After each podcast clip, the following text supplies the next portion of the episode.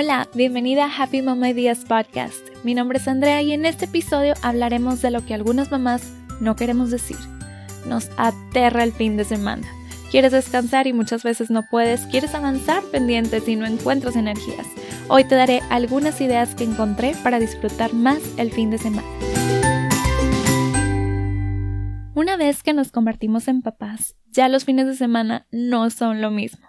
Antes nos podíamos desvelar adrede sabiendo que al día siguiente podríamos dormir, descansar y reponernos durante todo el día. Ahora ya no. Aunque tú te acuestes a las 3 de la mañana después de la fiesta, tu hijo se va a seguir despertando a las 6 o 7 de la mañana y si estás viviendo algo similar a mi situación y la de muchas familias, no hay nadie más que se pueda encargar o atenderlo más que tú. Eres tú la que en calidad de zombie te tienes que levantar, dar de desayunar y si están muy chiquitos, vigilar y estar al pendiente de su juego. Muchas veces hasta estamos deseando que llegue el lunes para regresar a la rutina, tú poder atender tus pendientes y tus trabajos mientras los niños están en la escuela, bueno, en el caso que ya estés en esa etapa de la vida. Y qué triste, ¿no? Que el fin de semana se haya convertido para muchos en algo retador en lugar de restaurar las energías. Pues como todo en esta vida, nosotros tenemos el poder de crear nuestra realidad y tomar acción y hacer lo que esté en nuestras manos para mejorarlo lo más que podamos. Tal vez algunas de nosotras no tengamos la oportunidad de estar cerca de la familia y la facilidad que sería llevarle los nietos a sus abuelos o no tenemos la facilidad de estar contratando niñera cada vez que nos plazca. En un estudio donde le preguntaron a los niños qué deseo pedirían con respecto a la convivencia con sus papás, respondieron algo unánime, pero solo el 2% de los papás latino a lo que esa respuesta era, porque nadie se imaginaba lo que los niños iban a responder. La gran mayoría de los papás creyó que sus hijos desearían pasar más tiempo con ellos, que tuvieran tiempo de convivir más. Pero no, los hijos no respondieron eso. Lo que los niños en realidad desean con respecto a sus padres es no verlos tan estresados y cansados. Me voló la cabeza. Los niños sienten la vibra. Los niños se dan cuenta que sus padres no están al cien, y lo que ellos quieren es verlos felices y con energía, no necesariamente que estén siempre con ellos. Y otra pregunta que les hicieron fue Cuando crezcas, de qué es lo que más te vas a acordar de tu niñez. De nuevo, los papás fueron malos para adivinar las respuestas. Creyeron que sus hijos recordarían de su niñez las experiencias grandes, como viajes y fiestas, donde los padres invirtieron mucho tiempo y dinero. Pero no, eso no fue lo que la mayoría de los niños contestaron. Casi todos dijeron que lo que más iban a recordar eran las pequeñas rutinas y tradiciones diarias de su hogar. Por ejemplo, una niña mencionó que siempre antes de salir a la escuela, su papá se despide de ella con un Tú puedes con todo, ve por ellos, tigre. Y su papá quedó impactado. Y quizá tú también puedes hacer memoria, ir a tu pasado y tratar de recordar tu niñez. ¿Cuáles son los recuerdos que más destacan? En mi caso, son los juegos que inventé con mis hermanos, saltar en los cojines de la sala que poníamos en el piso, los bailes en mi cuarto y corriendo en el patio con mis primos. Mis recuerdos con mis papás son las rutinas diarias, comiendo, llevándome y trayéndome de la escuela, los fines de semana que amanecíamos todos en la cama de mis papás viendo la tele y luego íbamos a pasear al centro comercial. 100% lo que más destaca en mi memoria son las pequeñas cosas. Y aunado al estudio científico que te comento, entonces es una alerta para nosotros los papás que es importante poner atención a cómo están percibiendo los niños el tiempo de calidad que tenemos con ellos. Si son las pequeñas cosas y nuestro humor en general lo que verdaderamente importa, es entonces que podemos buscar soluciones, hacernos unos pasos hacia atrás y observar cómo se está llevando a cabo todo y qué podemos cambiar y qué estrategias podemos probar para darle prioridad al descanso y recarga que todos necesitamos. Hace meses, en nuestro especial de San Valentín, les platiqué sobre un libro llamado Cómo no odiar a tu esposo después de los hijos. Bueno, en ese mismo libro hay un capítulo dedicado a cómo podemos no odiar los fines de semana tanto. Te voy a compartir tres de los tips que aprendí por ahí y de mis investigaciones en administración del tiempo para poder llegar a crear ese fin de semana que nos emocione que llegue. Número 1. Julie Morgenstern es experta en organización y administración y ella nos sugiere que comencemos a ver el fin de semana como siete unidades separadas de tiempo. Viernes en la noche, sábado en la mañana, sábado en la tarde, sábado en la noche, domingo en la mañana, en la tarde y en la noche. Yo la verdad le agregaría una octava. Yo también cuento el viernes en la tarde porque paso más de cuatro horas con mis hijos después de la escuela. Entonces, si tenemos ocho diferentes bloques de tiempo, a cada uno le podemos asignar una categoría de actividad. Podemos usar un bloque para limpieza, otro para pendientes, otro para actividades físicas, hobbies, socializar, descansar, organizar, etc. Cada semana lo puedes ir puliendo mientras aprendes a prueba y error, pero imagínate que conviertas tu fin de semana en un todo en uno que el descanso no sea opcional pero obligatorio, que le demos prioridad a lo que nos dé energía, como una vitamina, esa que va a tratar de impedir que explotemos o nos drenemos completamente. Hay ciertas cosas que tenemos que hacer en el fin de semana que probablemente no nos encanten.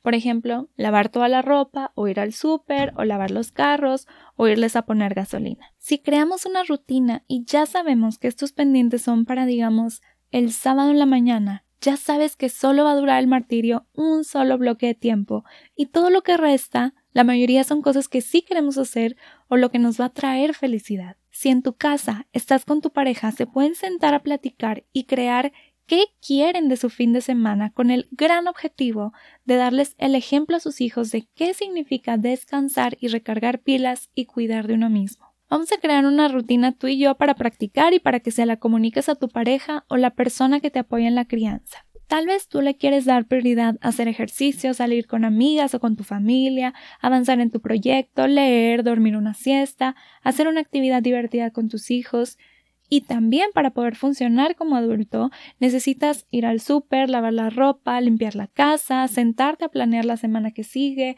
ya sea el menú o tus citas y pendientes. Algunas de estas actividades duran minutos, otras duran horas.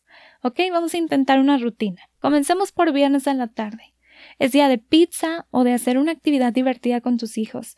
Podemos crear una celebración o un ritual que le dé la bienvenida al fin de semana. He escuchado que en Estados Unidos, por ejemplo, para celebrar el viernes compran papas a la francesa, porque en inglés les dicen fries y la palabra para viernes es Friday. Así que literal es el día de fries. Una pequeña tradición que los niños esperen para saber que ya llegamos al fin de semana. Sigamos.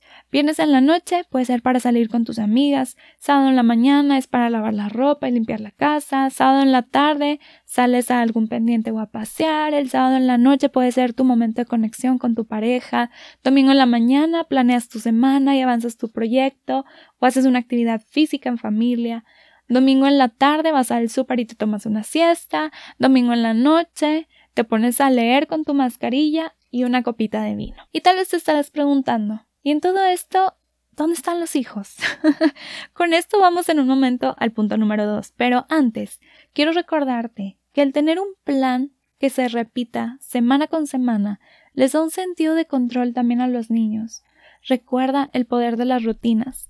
Cuando todos saben qué esperar, cómo funcionan los días, el nivel de ansiedad baja y es mucho más fácil que cooperen porque no lo estamos sacando constantemente de onda y cambiándoles la jugada sin previo aviso. Incluso hasta pueden estar esperando con emoción determinado bloque del fin de semana. Tal vez aman los viernes de pizza o los sábados de parque o los domingos de ver a sus abuelos. Podemos ponernos la meta de diseñar un borrador de rutina de fin de semana y ver cómo nos va e irlo modificando hasta que sea el más óptimo. Ahora sí, punto número 2. Laura Vanderkam, que también es experta en administración del tiempo, sugiere la técnica del padre a cargo. Esto quiere decir que los papás se pueden tomar turnos estando en el rol de padre mientras el otro descansa. Se ponen de acuerdo en la cantidad de horas que se quieren turnar. Y esto es en un 100%. Por ejemplo, si acordaron que de 10 de la mañana a 12 del mediodía la mamá va a descansar y tienen una salida a las doce y media,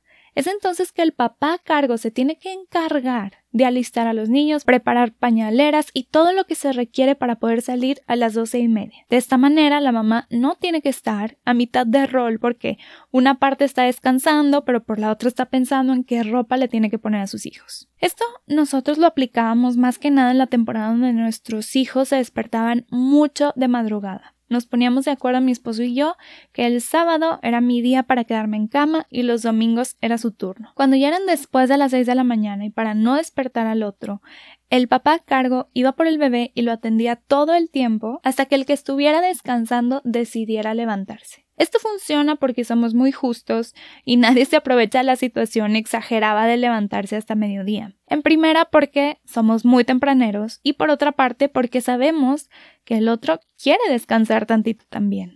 Ahora, si está en sus posibilidades saltarse esta regla y que en realidad sea una tercera persona a cargo, aprovechen. Una abuela, una tía, una niñera o lo que te dé paz. En esas horas pueden aprovechar para conectar como pareja, tener un date, salir o por el otro lado, toman esas horas para cada quien hacer lo que quiera. Uno se va al gym y el otro al spa, uno se va al café con amigos y otro se duerme. De esta manera los dos regresan con toda la pila y se pueden hacer cargo mucho más fácilmente. Esto los pone a todos de buen humor, lo que nos lleva al tercer punto.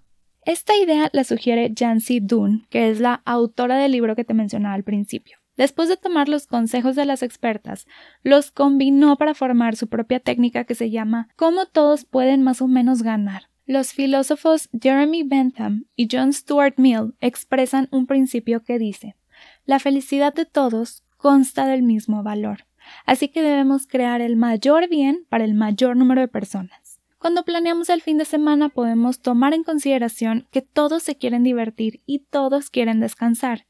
Así que, ¿cómo hacemos que todos ganen? Si es tu turno de llevar a los niños al parque y eso no es algo que te encanta, ¿cómo puedes ganar tú también?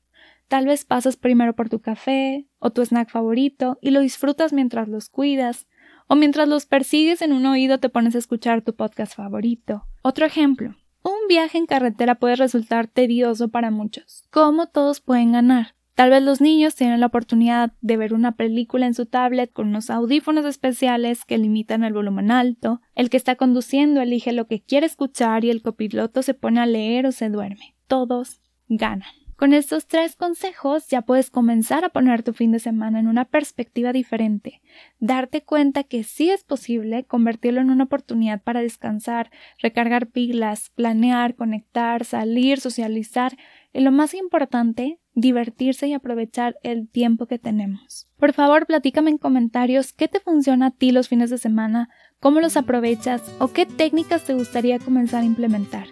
Si no te has suscrito al podcast, te invito a hacerlo ahí en el botoncito de seguir y también Happy Mail, tu correo semanal con más tips, amor y motivación que no comparto en otro lado, además de beneficios exclusivos. Eso es todo por hoy, espero que disfrutes mucho el resto de tu día, hasta la próxima Happy Mom, un abrazo.